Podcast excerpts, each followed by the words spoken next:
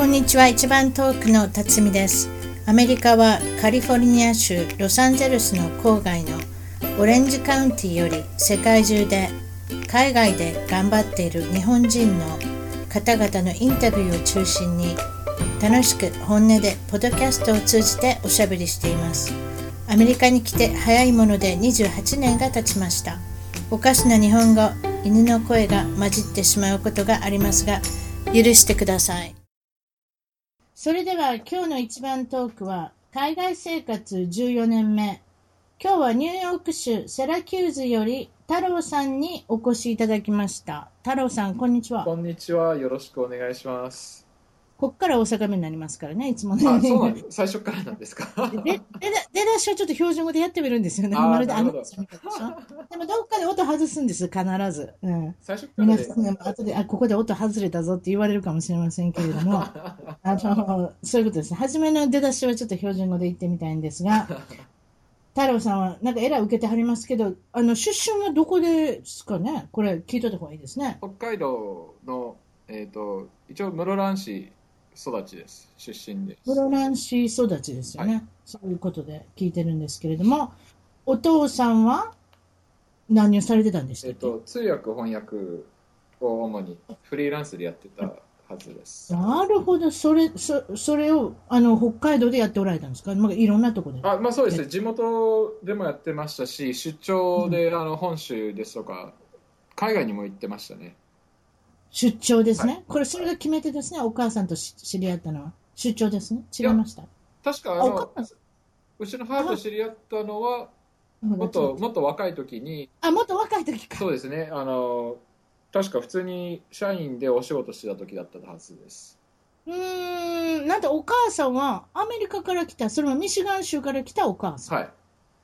それで、姫路で知り合うはんねんね。そうですおあの、お父さんとお母さと、とんとね。聞いてます。はい。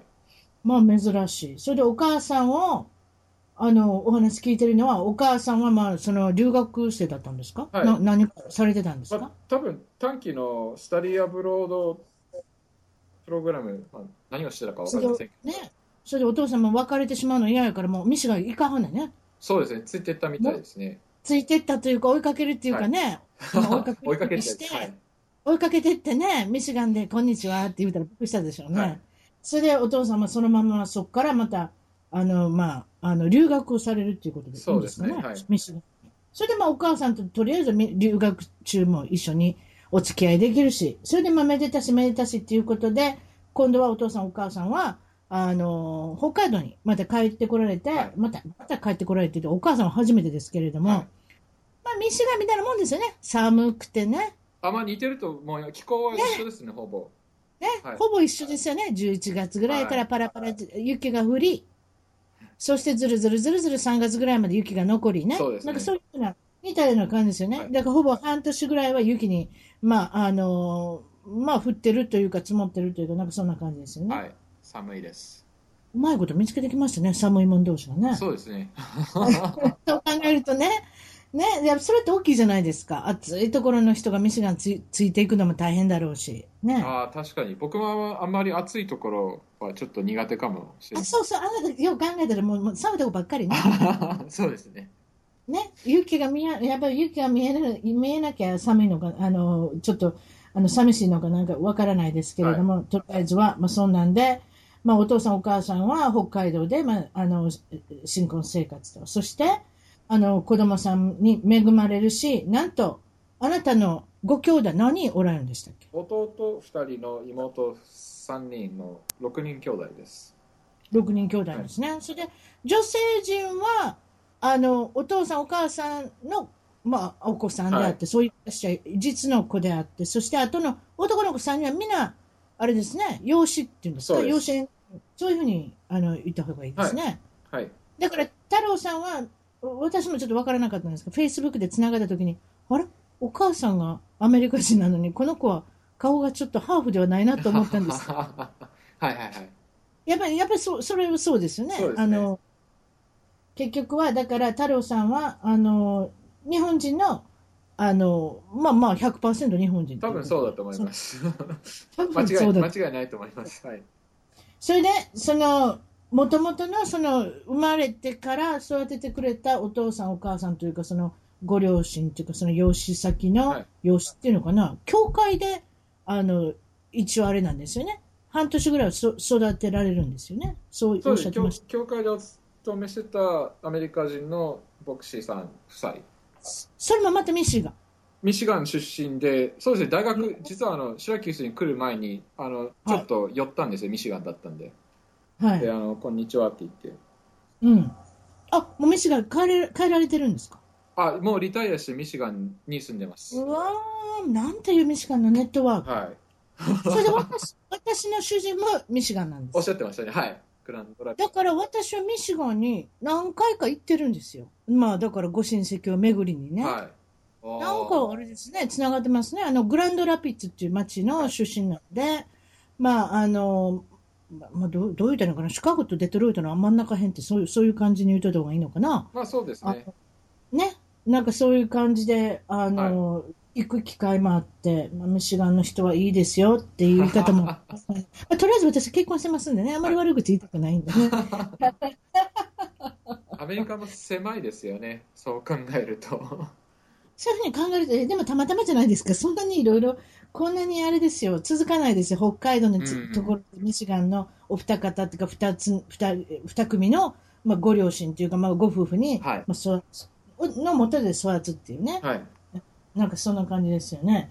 それで、えーっと、まあ、えーなんか、ご家族自体はなんか小さな有名人なんですって？なんかテレビに結構出てたっておっしゃったのそれでいいんですか？そうですね。いどこどれが最初だったか全然覚えてないんですけれどもうん。テレビ番組番組というかあのわざわざ取材の方々が来て、まあうん。うちの生活風景を撮っていくみたいなのがうん3回4回あったかな3回、4回もカメラがぐるぐる回ってたんですか？あなたの家の中で。まああの子供時は代に。いはいありましたそれで6人もいますから、まあ迫力あるでしょうね。で、お母さんは、はあの白人のお母さんが出てくるしね。はい、大変でしたよ 大変でしょ、あれ、セットってね。はいあの、どんな感じなんですか？収録風景というか、模様というか。あもう朝から晩まであのあら。張り付かれるのでちょっとうん。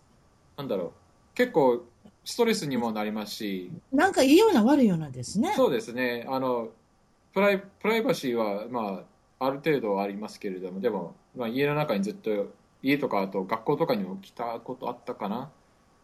あとはあお仕事のとこ先までついていったりとかそういうのもしてるんで。ああ。それで、まあ、1時間もんなり、30分もんなり。結局、でも、そんだけいっぱい撮ってても、たった、テレビに出るのもう何何分でしょ？そうですね。何十？10分15分とか。ね。はい。そそそういうことですよね。はい。そしたら、まあ、いいような悪いようなね、ちょっと、あの、でもいろいろ言われたでしょ？学校に、学校で、お前見たぞとあか。はいはいはい。面白い。友達によくそうやってからかわれたりしましたけど、うんうんうんうん。ああいうのって台本あるんですか？いやうーどうなんでしょうね。僕はあの別に台本に関わってたわけじゃないので 多分。そうか、そうか。こんなんしてください、あんなんしてくださいとか、わざわざはい。兄弟喧嘩してみてくもらえませんかとか、そんなこと言わないんでしょ、別に、ね。あでもなんか注注文みたいなのはちょっと少しあるでしょ。こういうのを撮りたいんですけどとかいつそしたらいつ来たらいいですかとか。まあ。何の番組覚えてる名前？何でした？パッと覚えてるのはえっ、とあれ？何でしたっけ？ここが変だよ日本人。おここが変だよ、日本人。なんか聞いたことあるようなはい。気がしますけど。そうなんですか？それが全国であとは地元の北海道だけの。とかが2回3回あったはずですうんうんうんうん。なんかそんな感じで、まあ、子供の時代もはいずっとテレビが回る時があったっておっしゃったの。あとやっぱり、やっぱり子供さんが家の中で多いので、チャンネル争いが多かったんですか？あそうですねみ皆さん見たい番組が違ったり 皆さん。なんかオーディエンスになってます、ねはい皆さん。例えば、まあ、女さん、男さん3対3やから、はいこれ揉めるでしょうね。そうですねあとなんだろう。みんなちょっとおと大人っていうかあの中高校生ぐらいになってくると見たいものも変わってくるので。うん。何と何が揉めるんですか？うん男の子はやっぱりなんかスポーツかなんか見たいとか言うんですか？まあアニメ流しとけば皆さん大体見てたんですけど。もうとりあえず。は、バラエティ見たいとか音楽漫画見たいとか。ああ。アニメ見たいとかって夜になってくるとみんいろんな番組がかぶってくるので。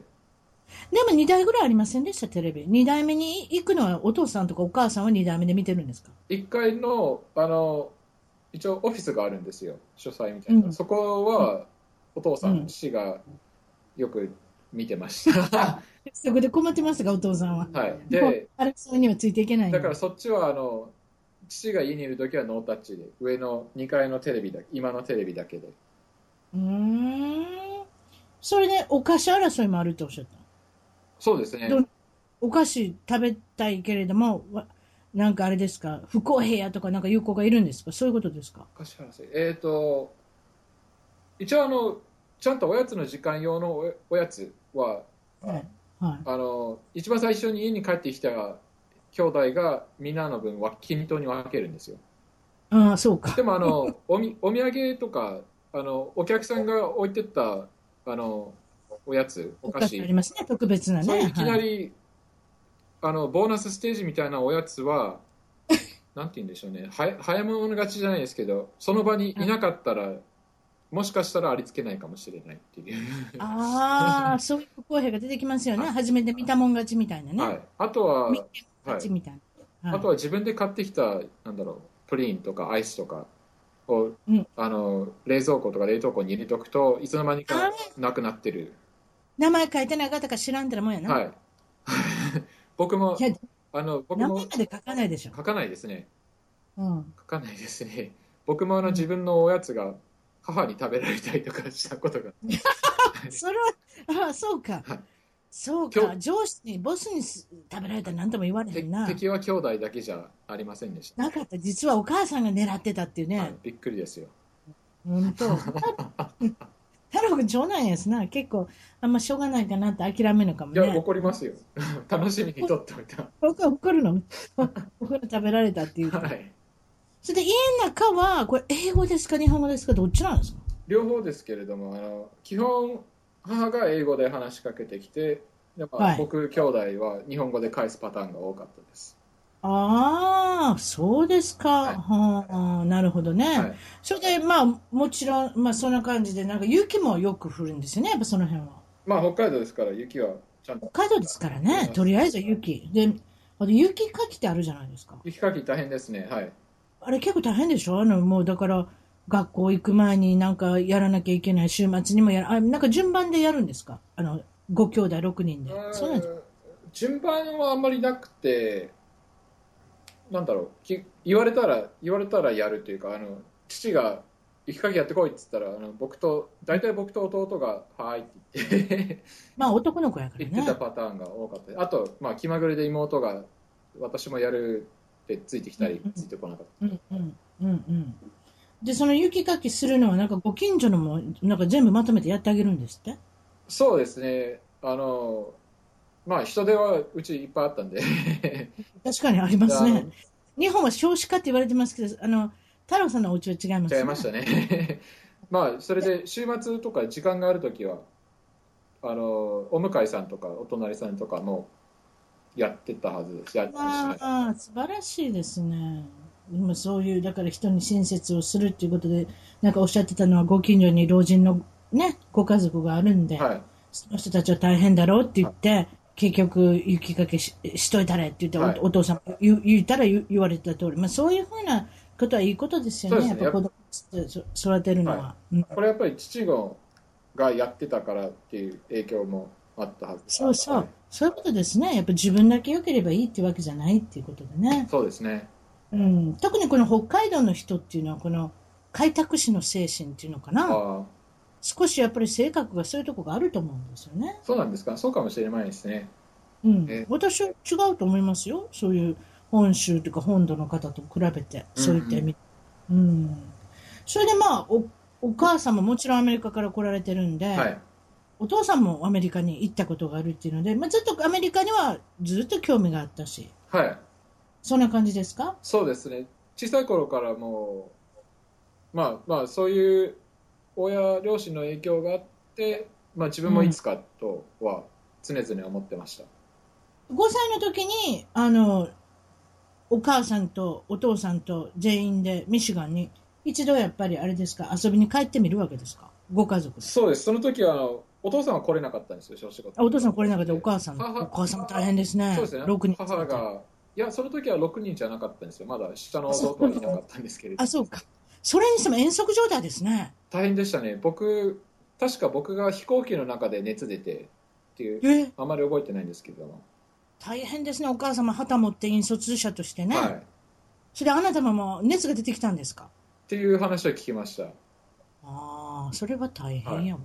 本当、まあ、そういうことでもちろんミシガンまで帰って、一度やっぱり、はいね、お孫さんにもあの会いたいだろうし、おじいちゃん、おばあちゃんね。はいです。まあ、でもそれ、それの機会はあったけれども、でも、6人もいたらなかなかそこまで帰れるわけでもないし、そうですね。ね、それで、まあ、もちろん英語は得意だし、ね、聞ける、おしゃべりもできる。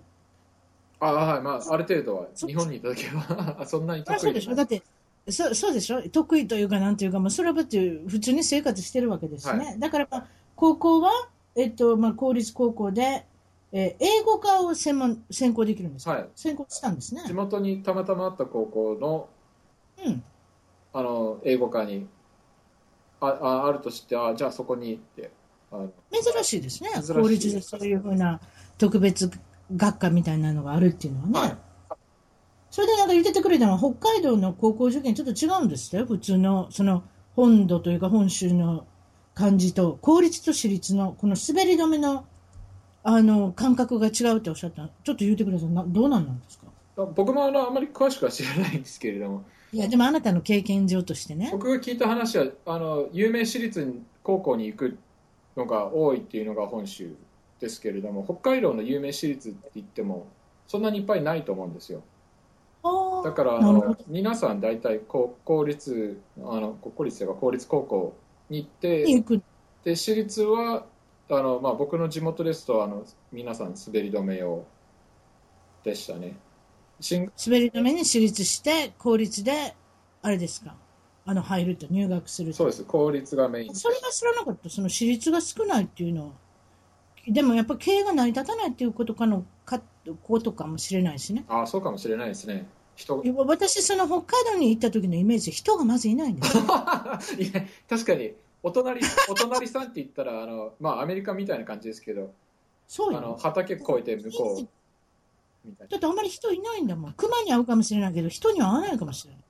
く熊は熊も僕見たことないですけどねあそう？でも、そういう状態でねはい、例えば学校が経営できるかって言ったら、はてなと思うんだ思うんですよ。だから、やっぱりその公立高校はどっちにしても作らなきゃいけないっていうことで、あの、あなたやっぱり公立高、その高校とか中学校、小学校、どどうやって学校までたどり着くんですか？車で連れてってもらうの？ああ歩くどうなってんの？小中学校はあのうん近所だったので歩きで行けましたけれども。よかったですね。うん。高校はあの町の外れから外れだったのであの朝の学校のバスで、あうえ別に牛乗って行くわけじゃない。ですね。バス普通にバスで行きえます。ごめんなさい、けどごめんなさい。またそういう冗談。私あの片道朝はあの普通あの専門バスだったので45分、うん。で結構かかりますね。はい。はい。で帰りはあの普通の町のバスだったのでなんかあちこち寄り道したり回り道して1時間ぐらいかけて帰ってました、あ結構揺られて帰ってますね、はい。そうですか。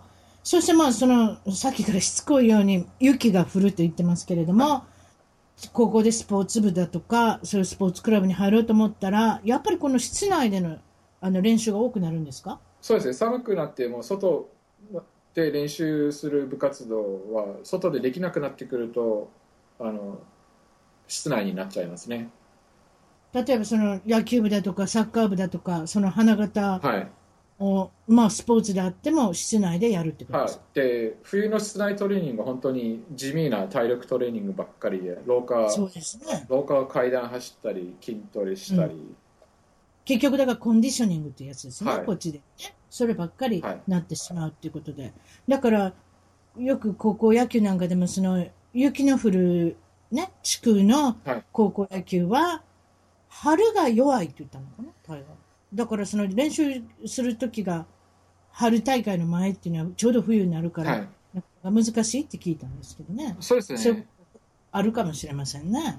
よほど強豪高校、強豪校であの設備が整って、まあ、冬でも全然できるよっていうとこじゃない限りは。設備がね、今おっしゃったその公立高校が多いっておっしゃったのも、それもネックかもしれませんしね。はいうん。それでまあ、もちろんその高校は英語学科。はい。だから、もう喋るし、書けるし、読めるしでしょ？うーん、いや、うんうんどうなんでしょうね。僕も英語中途半端にできてましたから、真面目に英語の授業を受けてなかったかと思います。はい。だから言ってくれたのは、その留学もちろんしたくなるんですけれども、はい。それでそのミシガンの大学の希望はあったけれども、 TOEFL の点数が足らなかったって書いてあるんですけど、そうです。いきなり点数足りなくて、そこまで家でこうおしゃべりとかなんかしてたら、なんかスッと入れそうな気もするけど、そうでもないんですか？まず僕が真面目にあの、対策勉強をしなかったのと、あ そうですか。はい。やっぱりあの真面目にしておかなきゃいけないもんなんですね、 TOEFL で行こうと思ったら。そうですね。まあ、よちゃんと準備しといた方がいいと思います。喋れるからって書けるわけでもなしに、はい読解力があるわけでもないってことですか、そうしたら。はい。あとは言い訳なんですけれども、言い訳言ってください、大好きです。いや私、言い訳でももう一生過ごしてますから、えっとはい、どうぞ。その当時、コンピューターベースとテストが出てきたんですけれども、こはいのコンピューターのスクリーンがあの液晶じゃなくて、はいなんていうんですか、ブラウン管の古い、わかりますよ、古いやつね。あれす、黒いところに緑の字で出るやつですか、まあそこまで古くないですけど、い それは80年代でしたっけね。や、でもあの、とにかくあれって結構目にあの良くないじゃないですか。僕はあの、ああいうのを長時間見てられないんですよ。いや、大変です。そんなんどこにあるんですか？で、その、そういう古いコンピューターで TOEFL の点数、あテストを受けさせられまして、ああ、はいはでい。結構何時間もテストが続くんですけれども、僕はもう目が、画面上がもう、もう目がチカチカしてくる。はい、集中できませんでしたね。うんうん。あでもそれはいいわけじゃないかもね。でもやっぱり目薬の一つも持ってった方がよかったかもね。ですね。でもそんなわからないじゃないですか。目目薬、ね。もう一番の検査の時に、ね、言われないでしょ？別に目薬持ってきましたかって。はい。あなた目がチカチカしますよ。うちのコンピューター古いんですのでね。なんてそんなこと言わないじゃなないいでですすね。か。あそれでまあ、あまあ、それ大変ですね。それで高得点取ろうと思ったら。でもとりあえずはミシガンまで行かれて、まあ、ESL に English、なんていうんですか？ Language、はいえーあと System っていうんでちょっとわかりませんけど、とにかくまあそういう英語学校通われて、はい。それでまあ TOEFL もまあうまいこと言って、ミシガンの大学ですか？これはゆどうなるんですか？ University of Michigan とかなんかそんなやつですか？何ですか？学校の名前は、えっと、セントラルミシガン大学。あ、なるほど。でそういう。はいUniversity of Michigan は、ちょっともっと、もうちょっと大きな大学、有名校ですね。そそうですね。フットボールも強いですしね。強いですね。うん、ミシガンはなんか2つぐらいの青と黄色のがうろうろしてますね。はい。ユニフォームの。ミシガン、U of M と、えっと、ミシガンステート、その緑のとこそうそうそう。ミシガンとミシガンステートですね。はい。まあ、そそういうので、まあまあ、それぐらいしかないしね。フットボールぐらいしかないもん。見るもんあれへんや。デトロイト・タイガースと、ホッケーか、レッドウィングス。スと、あとはあ、バスケットボールあるか。ピストンズと、ピストンズ。あれもなんかもう一つやしな。結構僕がいた頃は強かったですよ。まあ、野野球野球？じゃあ、アメリカンフットボール以外は、あの、盛り上がってたはずです。え、アメリカンフットボールは？などこがあるって言うてんのえっと私ライライオンズでしたっけ？あ、ライオンズや。はいライオンズも大したことないな。大したことないかったですね。最近は知りませんけど。えドームですね、あれね、あそこね。うん まあでも、まあだから大学のそのミシガンとミシガンステートっていうのはもう大きなスタジアムで、それこそ8万人ぐらい入るじゃないですか、あんなとこ。そうですね。結構、ね。たまた多ま、あの、ゲームがある日にランシング、あのミシガンステートの街に行くと、はい。大盛り上がりだったり、大変でしょ？あのあの人たち、やっぱ市民ももうみんな立ち上がって、はい。あの、応援しますからね。まあだからそういった中で、えっと、セントラル、え、何ですか？セントラルミシガン大学。はい。はいそ、そこに入学されて、それで、学校のドミトリーに、まあ寮ですね、入ったけれども、男子4人と共有して、はい。まあ、臭い、うるさい、汚い。汚い。何ですか、この、大変なことになってますね。そうですね。でもまあ、学生寮って言ったらそんなもんだと思うんですけども。でも4人ってふ多くありません？普通よりも。そうですね。狭かったし、全然、あの、なんていうんですか、勉強するような状況じゃなかったので。体格もでっかいやろ？それに。あ、そうですね。僕はやっぱり一番小さかったですね。子が4人いるわけじゃないわけよ。185センチぐらいの子がドンドンドンって4人持ったら大変なことになってるよ。そうですね。そう。で今、臭いとおっしゃったけど、まあ、出る汗の量も大変やろしな。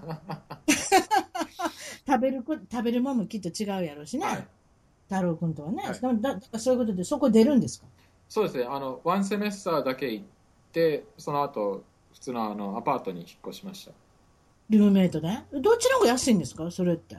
アパートの方が断然、あの、学生寮よりは安いはずです。あ、本当？あ、だから食事とかつかないからかな。そうですね。ミールプランはつかないですし、うんまあ、それ以外でももっと安いです。まあ、でもよかったね。まあそうやってみんな学んでいくにはね、まあとりあえずはドミトリー入ってみて、こんなもんなんかと思って、後で聞いたら、あ、ルームメイトってシェアしたら、あ、なんや結構安いいけるやんみたはいはい、はい。自分で食べたいもん。まあ、自分でまあお料理とか自炊するの嫌いな人はあれですけれども、でもまあ、まあまあまあアパートに移って気の合う人っていうかまあ、よく、あれですね、学校で応募してますもんね、ルームメイト。あ、学校でやってるのもあるはずです。僕はそっちは行ったことないですけど。どうやって見つけたんですか、ルームメイト。僕は、あの、同じ日本人の方と一緒に住んだんですけれどああ、も、まあそれが一番、臭くもないし、汚くもない。はい。皿も、皿も洗いよる、自分でね。あ、まあ、洗わない人も いますけど。洗うの持ったかやっぱり多分僕もあの最初のうちはそういうことあんまり気にしないで、うん。あの、やってて、なんか怒られたりとかもしましたけどね。あ、そうか。でも誰が食べたか分からへんで、あんな分かってないみんなな。皿とか汚くなってても誰が使ってたか分かってるしな。よう見てんねんみんななで。もやっぱり、あの、同居人がいると、ちゃうんんちゃんとそういうところきれいにしといた方がやっぱりお互い住みやすいと思います。ただそこに、そうやってあの考えるようになるまで僕はちょっとしばらく時間かかったはずですね。うん、そうやね。いつも汚くする子はいつも汚く。いつも綺麗にしてる子は綺麗にしてる。それは変わらないからね。はい永遠の法則やからね。はいだから、そういった意味では、うん、まあ、その、うんまあ、あなたもゆくゆくは結婚すると思うけど、私は、そのルームメイトをしだして、やっぱ自分は学んだね。自分も見えてくるし。そうですね。やっぱ他人を見て自分を見るっていうかね、はいそういったところはすごくそのいきなりあの自分の家っていうかその実家から結婚するのと違って他人さんと住んでからそしてまた永遠のねあのえ永遠のルームメイトそれ旦那だったり奥さんだったりするんですけど、はあのそういう方と住むのが私はいいかなってすごく思ったんです、うーん。社会勉強のためにね。なりますね。やっぱりあの、いろん、ルーメイトいろいろな人とあのシェアしたことありますけれども。そうでしょ？私もなんかすごいですよ。もうこの間風邪出たらいっぱいになりました。すごい。そういった意味では、だから、うん、まあまあ、一番さ最終的には旦那と奥さんと住むわけですから、永遠の、まあ、ルームメイトを探すということでね、そんな感じですよね。それで、まあ、日本人のの方と住んで、はいそして、えーっと、なんか、その先ほども英語が上手そうに、完璧そうになんか見えますけれども、結構文法で失敗することもあるっておっしゃったの？文法は今でもあのちゃんと気をつけてないと変なことを言ったりします。変なこと言うっていうのは、主語、述語が反対になったりとか、なんかそういうやつですか？そうですね。あの細かいところなんですけれども、ええ。あのそういうミステイクが多かったり、うん。でアメリカ人もあの細かいこと気にしない方ばっかりですから、うん。そういうのを指摘されずに、うん。あの適当な適当にやってるといつの間にかあのそのまま覚えてしまってっていうパターンが、ああ、せやな。なんかやっぱ気をつけなきゃいけいけないこととかありますよね。はい、でこれ、まあ、元を正すと僕がちゃんとあの日本の義務教育の英語の時にちゃんと勉強してなかったっていうのが 現れるはずです。そうでしょうね。なかなかやっぱり日本の義務教育ぐらいではなかなかどうでしょう。私も、まあ、ちゃんとできてる人もいればダメな人もいるし。で、私、もうこの間も言ってたんですけど、大阪弁喋るでしょ。はい、大阪弁ってね、副詞がないんですよ。はい、おっしゃってました私ね。、最近ね、気づいたんですけどね。あんたどこ、どこ行くの？とかね。はい、ああなたはどこに行くの？輪がないでしょ、はいだから、この続きが私英語でもあるんですよ。with とか of とか、何ですか、はいあの、そういう for とかあるじゃないですか。そういうのがね、ぐちゃぐちゃになってるのよ、私。だから未だに弱いですね。私は大阪弁のことをなんかあれですね、言い訳にさせていただきますね。はい 僕僕もあのなんて言うんでしょうね日本語で考えるわけじゃないですけれども日本語のしゃべるあの順番と一緒の感じで英語で思わずあまり考えてないパッて何か言うときにあ主語実語が逆になったりあ、はい、それよくやります。はい。そういうパターンが多いですねうん、なるほどね。はいちょ、ちょっと話は戻るんですけど、あなた、アメリカ人のお母さんがグリーンカードっていうのを持ってたんですよね。なんかそれちょっと知らなかったんですけど、日本でグリーンカードを持ってたんですか？そういうことですか？そうです。あのアメリカに来る直前にグリーンカード申請して、まあ、ギリギリ間に合って。とりあえずアメリカ人なんでってことなんですか？えどどうなんですか？永住権っていうのは。このこれも僕もあのあのなんて言うんですか？僕はあのしっかりしてなかったのであのアメリカに来る18歳ぐらいの時は、うん、でもね、アメリカ来たこと、やっぱビザのことがあったら、永住権持っててもあれですよね、何もいらないから、は申請したわけでしょ、とりあえずは留学するために。いはい。あの、母がアメリカ人だったので多分そうでしょうね。18。歳までに申請したら取れるみたいな。あ、なんかそうなんでしょうね。で。したね。ででもあの例えばあの妹の場合はあの血のつながってる実子の場合は彼女は普通にアメリカのパスポート持っているはずグリーンおということ市民権があるってことか。グリーンカードじゃなくてはいああ、そういうことか。やっぱそういうふうなとこがあるんですね。ねなんか細かいところ僕もあのあのしちゃんねちゃんと知らないんですけど はいはいはいはい。でも今パスポートがあるっておっしゃったので、だから市民権があるってことですよね。だから市民権と永住権はまあ少し違いますんでね、はいそういったところでは。それで、そのグリーンカードなくすんですか？そうですねいつだったか忘れちゃいましたけど、えっと日本で？日本に帰ってる間にあ、帰ってる間。はい。確かあの下の方の弟と一緒に映画見に行ったんですよ一時帰国してる間ですか？そうですね一時。夏休みに一時帰国してる時にあの、うん。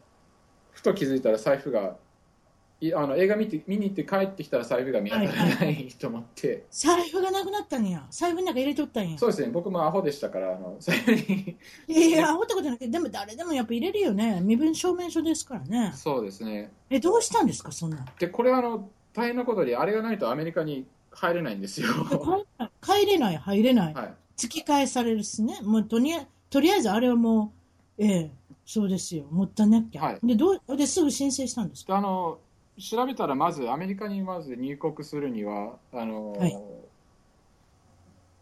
なんていうのかな。大使東京の大使館に行ってまずあの入国よするレターをもらってこなきゃいけない、え？はい、東京行くんですか？で東京に飛んであ、で東京行ったの？でうん、ほんで？あの大使館であのその書類レターを出してもらってはい。とりあえずアメリカには戻るんですよはあ、まあまあ、とりとりあえずでも東京周りで帰らなあかんのか、どっちにしても。あでも僕それはあの夏休みの真ん中だったのでまず先にい東京日帰りだったかな？高っ。一あ、ごめん。一すぐお金のこと考える。そうですあのそれであのまあ高い勉強代になりましたね本当に えでも今日帰りって言ったから安いやん。あそこで泊まると高いねん、これ。日帰りが日帰りだったかな確か日帰りだったはずうん。絶対日帰りやって。はいってたら絶対覚えてるって。だってホテル高い。はいで アメほんで、まあ、それで帰ってきて、まあ、でもちゃんとすすぐ手紙くれたんですね。よかったですね。そうですねで帰ってきてまたそのあのグリーンカードなくしたっていう申請をしてこの移民局、えーこれ何て言いましたっけ？イミグレーション？はい、まずあの、まあ、入国するときにその手紙を出して、あじゃあ、はこっちの部屋に来てくださいって待っててくださいねみたいな書類の審査をして、US はい。で、まあ、無事家に帰ってから、この新しいグリーンカードの発行の手続きで、USCIS、あなんて言いましたっけ、それは、移民局。移民局でしょに結局。そはいうに直接あのデトロイトになったのかな。にまあ、とりあえずもう空港はクリアしたんですね。そうです。だからとりあえずはもうミシガン、ミシガン帰ってから何でもいろいろできたということで、まあ、とりあえず落ち着くんですけど、はい。でまたちょっと話脱線したら戻りますけれども、まあ、大学はそれで、えーっと、7年間、ちょっと長く、長めに、あの、行ってはりましたけれども、は何を専攻されてたんですか？僕はあの美術専攻してました。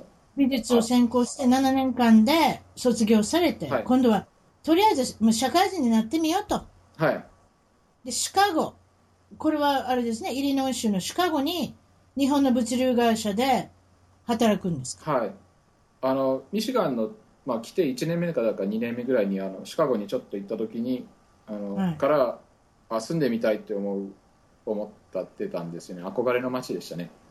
だって大きい街やもんね。はい綺麗でしたねミミシガン組んだりの騒ぎじゃないぞ、あ そこはい。地下鉄もあるしな。はい。なんか地下鉄ってあったらなんか、おー、大きいな、お前んとこの街みたいな。なります。ね。な。電車通ってたらもそうやな。汽車ちゃん、電車。電車があったらやっぱ大都市。はい。でタクシーがいっぱいうろうろしてたら大都市。はいね。高いビルもあるし大都市。そんな感じですよね。そうですね。まさに。で、とりあえずそれで2年間、あの、日本の企業ですか？物流会社に働いてみて。企業で、あの、お仕事しました。でもなんか、まだ、あれですか、勉強したくなるんですか？もともとあの、大学院には行こうというのは決めてたんですけれども、うん。あの、社会免許なしに飛び込むつもりはあまりなくて、あーね。ははいい、はい、はいはいで、あの、他の、他のブース、他の学科とかだったらわからないんですけれども、例えば、はいファインアートであのマスター取りたいってなると、やっぱり、あの、いろんな学校のあの、ウェブサイトとか見てると、やっぱり社会勉強で、1、2年、1年、2年ぐらいは、あの、卒業した後いろんなことをやって、で、またまあ社会勉強してから。はい。戻ってきてくれるほ、来る方が、あの、良いみたいです。そうじゃないですか。あと、あと例えば就職とかするにしても、はいその、やっぱりし社会、まあ、勉強してる人は、まあ、荒波に揉まれてるってはいとこもありますんでね。そういったところは、やっぱり、もう二手ですよね。だから、その大学卒業して、またその次に、すぐにもう大学に行くこと、はいちょっとやっぱりお仕事してから、また大学に入る人と、はいこの二つパターンがありますけれども、やっぱり頭でっかちばっかりでもダメだと、私は思うんですね。すねだからそういった意味では、社会勉強されて2年間なり、あの、お仕事してみてっていうのは良かったんじゃないですか？はい。僕もあの、すごくいい経験が、あの、個人的にはですけれども、あの、あ、ちゃんと仕事できるんだっていう え？のと、僕も儲けれるんやって、僕も食べていけるんやって、はいはい。自信はできたでしょうね。そうですね。でもこれ日系の、日系の企業だったんで、結構お付き合いも大変だったんですか？僕は、あの、そういうことはなかったんですけれども、例えば、例えば仕事の、仕事のアフターファイブは飲み会に連れて行かされるとか別に、そうなんですか？あまりなかったです、そういうのは。あの、なんていうんですか、日本から来てる、うん。えっと、駐在の方の方が多分そういうのをやってたはずです。ああ、でもあなたは現地採用だから、はい。そういった意味では違った感じで、はい。まあ、すっと2年も終えて、はい。そして、まあ、大学院。今度はなんかニューヨークのセラキューズの大学院。はい。それでグラフィックデザイン。が、おはい。まず初めにお勉強しようかなと思うんですね、グラフィックデザイン。そうですね、これあの、アンダーグラジュエットの時、大学の時、ミシガン時代にそう考えてたんですけれども、うん。あのーその時の、あの、なんていうの、アドバイザーだったあの先生が、はいあのじゃあ、グラフィックデザイン行ってみたいんですけど、どうなんですかって聞いたら、じゃあ、うんいきなりは入らせてくれないんですよ、あの、プログラムに。で、なるほど。あの、まず最初にいろんなファンデーションの、あの、基礎のクラスを取って、で、うんあの、この版画のクラス取ってみたらってアドバイスされて、で、版画はあの、まあ、デザインのコンピューターを使わないバージョンみたいな。はい。あの、版画って言ったら日本、日本で私の知ってるだけの版画って言ったらあの、なんか彫刻刀で彫ったりとかするやつですか？そうです。で、日本はあの、その浮世絵から始まり、あの、はいすごくはいはい有名なんですけれども、あの、はいはいはい。で、そうですね。はいはで、アメリカの版画はまたちょっと違うんですけれども、い。違うんですか？どうなってるんですか？アメリカはヨーロッパの影響を受けているのと、で、あの、い日本の木版画のですとか、そういうのもあちこち、あなんかいいところ取りっていうか、いろんなのやるんですよ。うーん、いろんなパターンがあって、いろんなバラエティがあって。はい。で、あの、とということは、その、せその黒い部分と白い部分ね、私なんかすごい、あの素人的なこと言いますけれども、何で彫るんですか？私たちは彫刻刀しか知らないですけど、あの白と黒はどういうふうにやってアメリカも基本はそれです。あの彫刻刀でやりますけれどもそうなんで、すか？はいはい。今はあのテクノロジー、あの技術が進歩してきてるというか、はい、でであのデジタルというか機械でできるそうでしょ？んですよ。あの、ね、あの、洋服作るみたいなもんでしょ？裁断するのは、はいだから全部デジタルで、コンピューターでコンピューター化してますけれども、どだから、版画なんかも自分でデザインしてしまっても、やってくれんじゃないですか？機械がね。そうですね、そういうのを好む人もいますし、でもやっぱりあの、手手に宿る技術というか、そうはいはいそういうのを重要視する人あ人もちろん。多分そっねちが多いと思います。ハンドクラフトで出る味っていうのがで、はいありますんでね。はい、それで版画にはまってしまうわけですね、これね、実はね。そうです、アンダーグラジュエートの時にあの最初取った最初のクラスでも、最初すっごく大変だったんですよ、あの覚えることも大変で。うん。であのでも逆にあのそのやりがいというか、あの普通のおドローイングですとか、ペインティングだと、なんとなくあの味気なかったんですよ、確か。であのこの版画のこの難しさに惹かれてったと思うんですよ。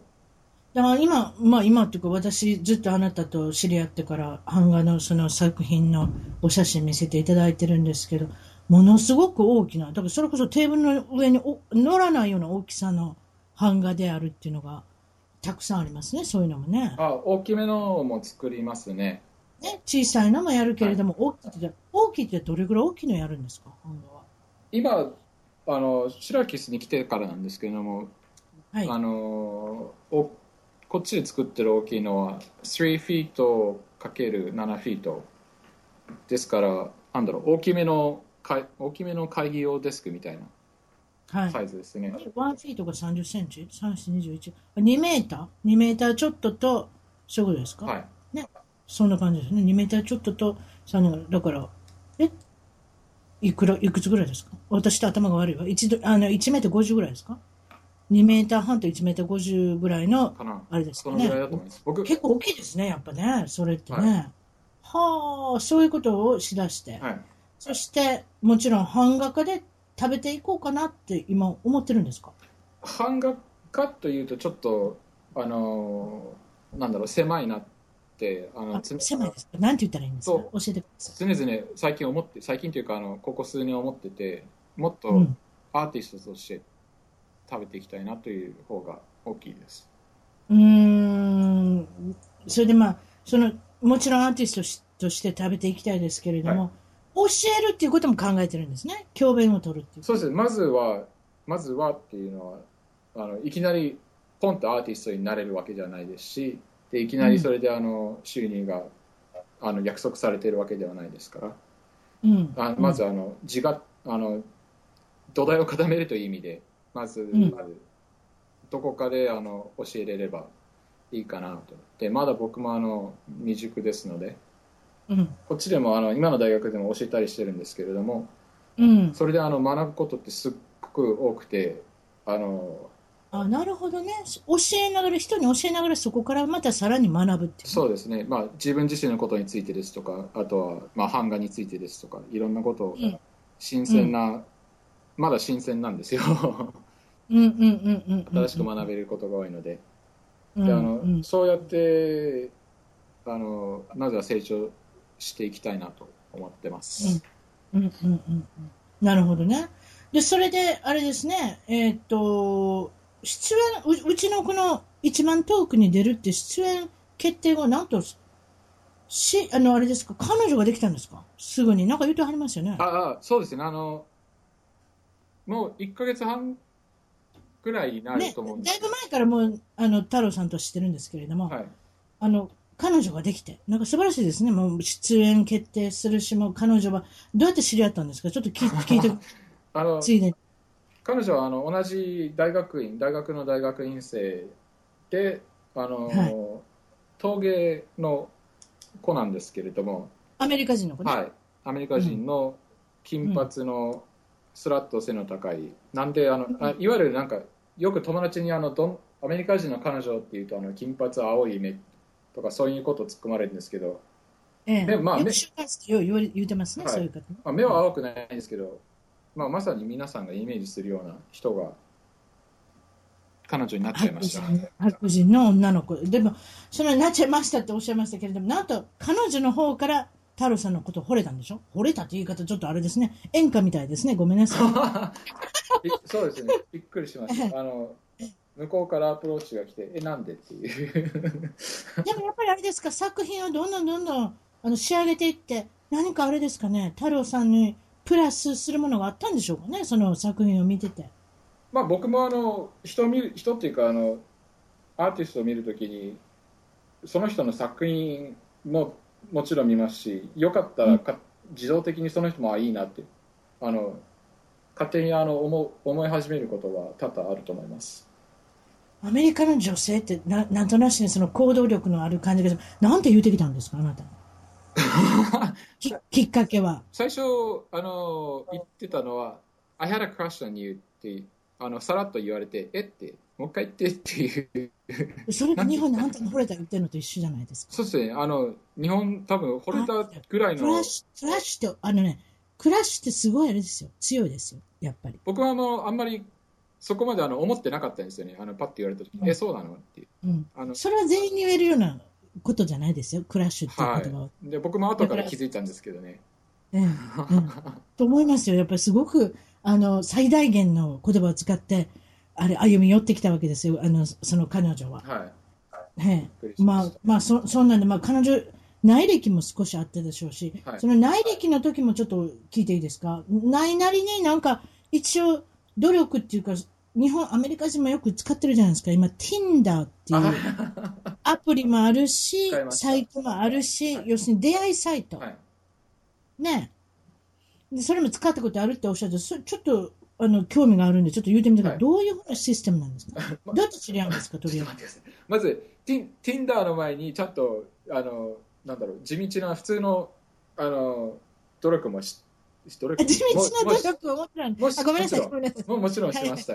で、はいはい。Tinder はまあ、なんでしょうね、話題になったじゃないですか、出て出てきたばっかり。今でも Tinder、Tinder ってうるさいですよ、皆さん。だからそれ、あの、まあ、一応独身者のためのもんですけれどもね、さどこ、わかりません、浮気してるかわかりませんけれども、でもとりあえずそれで、あの、消去し式ですよね。結局、例えばだから、あ例えば、どう言ったらいいのか、自分の、例えば辛いもんが好きな女性をしら調べたかったら、辛いもんを探げ探せばいいよ、辛い。もん好きな女性を。いや、それで先ほどのアートが好きな人とアートってどんどんどんどんやっていけばいいんじゃないですか？そうじゃないですか？そういうあの細かい検索みたいなのできなくて、あ、えっとできないの？これどどういうふうにするの僕が知ってる知ってるというかあのやってて思ったのはとりあえずあのランダムに自分の住んでる近くの周りにいる方の写真がどんどん出てくるんですよ。うーん、プロフィールポケモン GO、ポケモン GO のように近所のポケモンが出てくるわけや。そうそうです。でそれであのそれをゲットしていいわけやな、ポケモンの、はい。ポケモンのように。であのまあ見た目ですね最初は。であこの人いいなってパッと見で思ったらスワイプしてください、よかったら右で、まあ、この人はアウトと思ったら左、ダメだと左ですか。はい、で右に行く女性っていうのは、ななんとなしにそれは、日本の女性だったり、アジア人だったり、白人だったり、なんかいろいろだったりするわけですよ。とにかくかわい可愛いと思った女の子を右にしました。それともやっぱり系統あるんですか？多分まあ自分の好みがあると思うんですよねあとは、うんあと一応どれぐらい離れてるかなんとなく出てくるんですよあの10マイル離れてるとかあんま 30, りあんまり30マイルとかね。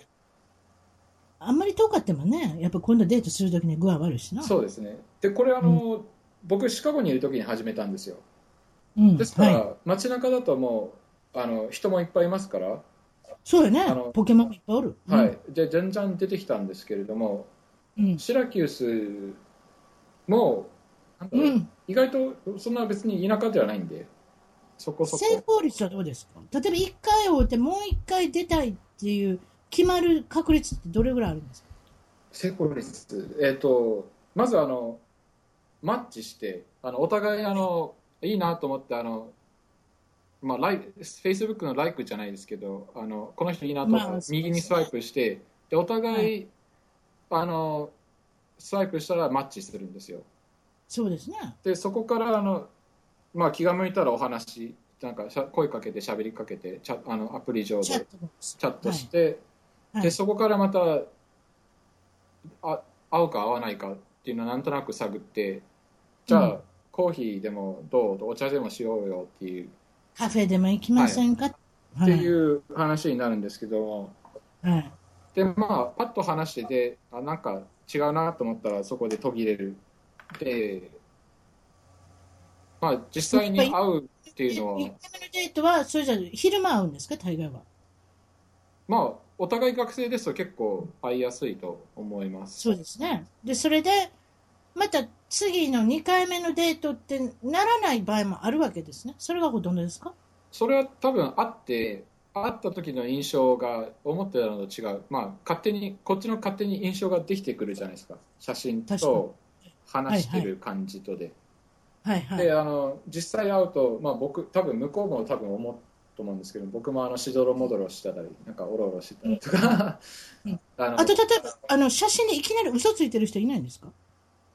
実際に会う人は実際に会おうって言ってくる人もしくは会おうって言って OK する人はないはずです皆さんちゃんあ、としなるないはずか。そこまでたどり着いてる人は、きっとでも、そこまでたどりたどり着かなかった人で、嘘の写真を使ってるかもしれませんね。そういう方は、はいえまあ、なきにしもあらずってこと。あ、なるほどな。なかなか難しいですね、Tinder っていうのも。あでもあの写真がすごい昔の写真だったあのわ痩せてた頃の写真だったみたいなのがあると思います結構あると思います 一番いい時、プライムタイムの写真は、よう考えたら5年前やったから、そういうのしとけてるもんやね。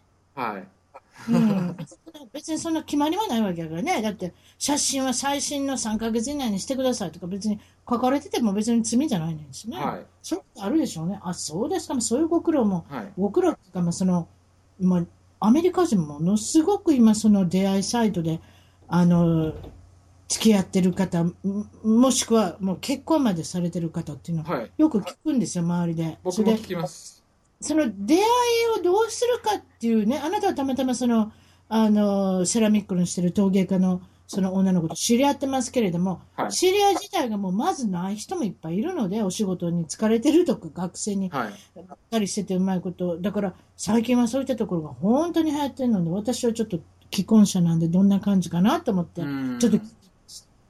はい。それで、あの、太郎さんが選んでくれたトップ5のコーナーは、今回はアーティスト。自分の好きなアーティストを選んでくれたんですけれども、はいそろそろ行きましょうかね。はいまずはこれ、日本の女性で、草間彌生さんという方なんですけれども、えっと、私の今持ってる、えー写真では、この人自身がポコッとなんかお座りになられて、はいお部屋の中で。それで、お部屋全部というか、お部屋半分ぐらいを全部こうデザインされるんですね。そうですね。あのインスタレーション空間アートが多いと思います。そういうことですね。空間アートであなたはそういうのが好きなんで、その人は赤い、いつもこれ赤の、この、あれですか、人参みたいな、葉っぱみたいなカツラをかぶって、はい。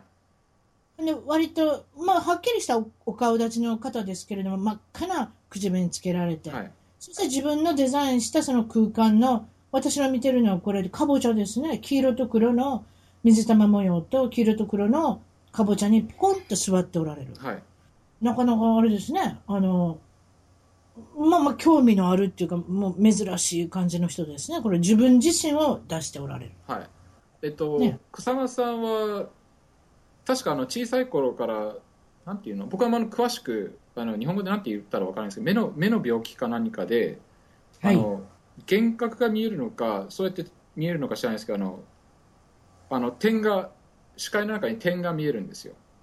はであ。それのそれ自分彼女のその視点から見える世界みたいなのを作ってるらしいです、私これ見ててなんか女性岡本太郎みたいに見えるね。はいです自分で出てきは、あの人も自分で出てきはるでしょなんかそんな感じに思うんですよ。あ、そういう世界があるのか。その先天的な、その生まれ持った何かそういった、その障害がむしろこうアートになったっていう。あ、なるほど、そういうことですか。はい、ですから草間さんはこのポルカドットでのモチーフの作品水玉、水玉ですね。はいが多いですはあ、それを見てるということですか？わからないですね。次は、同胞さっていう東。方スターですねはいどこさあさん。これはどこの方ですか？これは韓国のそうですね。韓国の。現代アーティストです。で、これも空間で、これは私の見てるのは、真っ赤な、それこそこの2階からこう螺旋階段でもないですけど、階段を、あの、なんていうんですか、あの、モチーフしてデザインされて、これも一部屋空間アーティストですね。そうですね。東方層もあの身の回りのあの空間を重視しているようで、あの、ファブリックあのた布で作った家ですとかバスルそうーこれ、綺麗みたいに見えますもんね、柔らかい感じにねム。を宙から吊るしたり、そうですね。だからこれ、間違えてこれ階段登ったら落ちますからね。そうです。登れないと思います。ははいですよ。だからそれはもうアートということで。い。次がジェームス・タレルさん。ジェームス・トレルさん。はい。チョレオっていうのは、これ難しいですね、日本人。はい T-U-R-R-E-L-L。L が最後2つ入りますね、大変なことですけれども、この方は有名な絵に見えますよ。これはドレイクのミュージックの、あの、何でしたっけ？あの、 Bling、え、 Hotline 忘れた。 Bling Hotline でしたっけ、多分皆さん聞いたことある。あの、カナダのあのミミュージシャンですよ。Call me on my cell phone ってやつねはい。これもう一番ヒットじゃないですか、今年の。そうだと思います。この黄色い、この、なんていうんですか、この四角いキューブの中で、あの赤い、あの、ダウンジャケットを着て踊るドレイクっていうのがすごく有名になったんですけれども、はいまさにそういった感じの空間をデザインするのが、このジェームス・タレルさんはい方なんですけど、その次はリチャード・セラさん。はい。で、この方は何ですかね、私の見てるのは、これは、鉄板を、ものすごい大きな鉄板、これものすごい工事ですね。はい。鉄板をぐにゃんって曲げて、また空間、ま、まさしくこれはなんかもう迷路みたいな。部屋を作ってるんですね、これね。はいそういうことですか？そうです。で、あの、もう、その鉄板も錆びつかせて、そういうテクスチャそうですーがですよね、はいこれ茶色。茶色く赤くなったりしてます。ものすごく大掛かりですから、これ、人一人でできないんじゃないですか？こういうあの、有名な方々は、あの、資金もありまして、だから、そうですよね。その、この大きなものを作る前に、まず有名にならなきゃ誰も手伝ってくれないですよ、こんなのそうですね。まあ、お金もあはいるしね。。はい。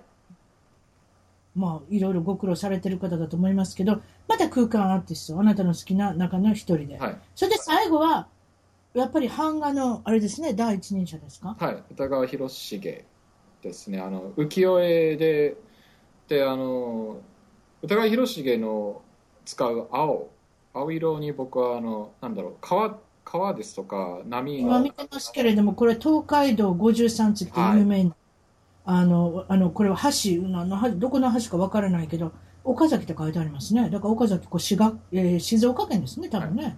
その辺の橋で、これは、これ大名行列かな？ちょっと私も、あの、まあ、ちょっと予想してるだけなんですけれども、はい綺麗なブルーですね、これ日本の。はい。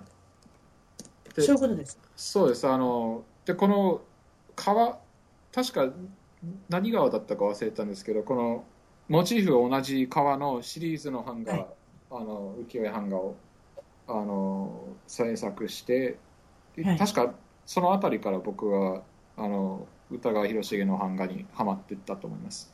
そうですね、はやっぱりこの版画の中でもこれだけこのこれだいぶ前の話でしょ？これ何年ぐらい前？400年ぐらい前の作品ですか？これ。そうですね。えっと江戸時代江戸時代ですよね。ね。ね歴史にあの弱いあの司会者その辺は何百年って数数えたらもうキリがないんですけれども、まあ、江戸時代の版画の、まあ、一人者ということでなるほど、まあごまあまあ、そういったことでアートで本当に将来あれですね食べていけると一番いいですね、はい。こんだけいろんなことしてきてますもんはね。い。はい。そうそう、まあ、もう、もうちょっとしたら卒業ですか？あと1年ぐらい。あと1年、今年、この秋からあのが3年目の thesis year って言うんですけれども、はい。卒業制作にかかります。そうですか。で、ラストスパートで、そしたら卒業まで頑張って、はいそしたら、あの、今日は本当にお忙しいところありがとうございました。あいいえ、ありがとうございます。はい、どうも失礼します。ははいい、どうも。一番トークの Twitter でフォローしてどんどん絡んできてくださいね。それと Facebook でいいねの支援をお願いします。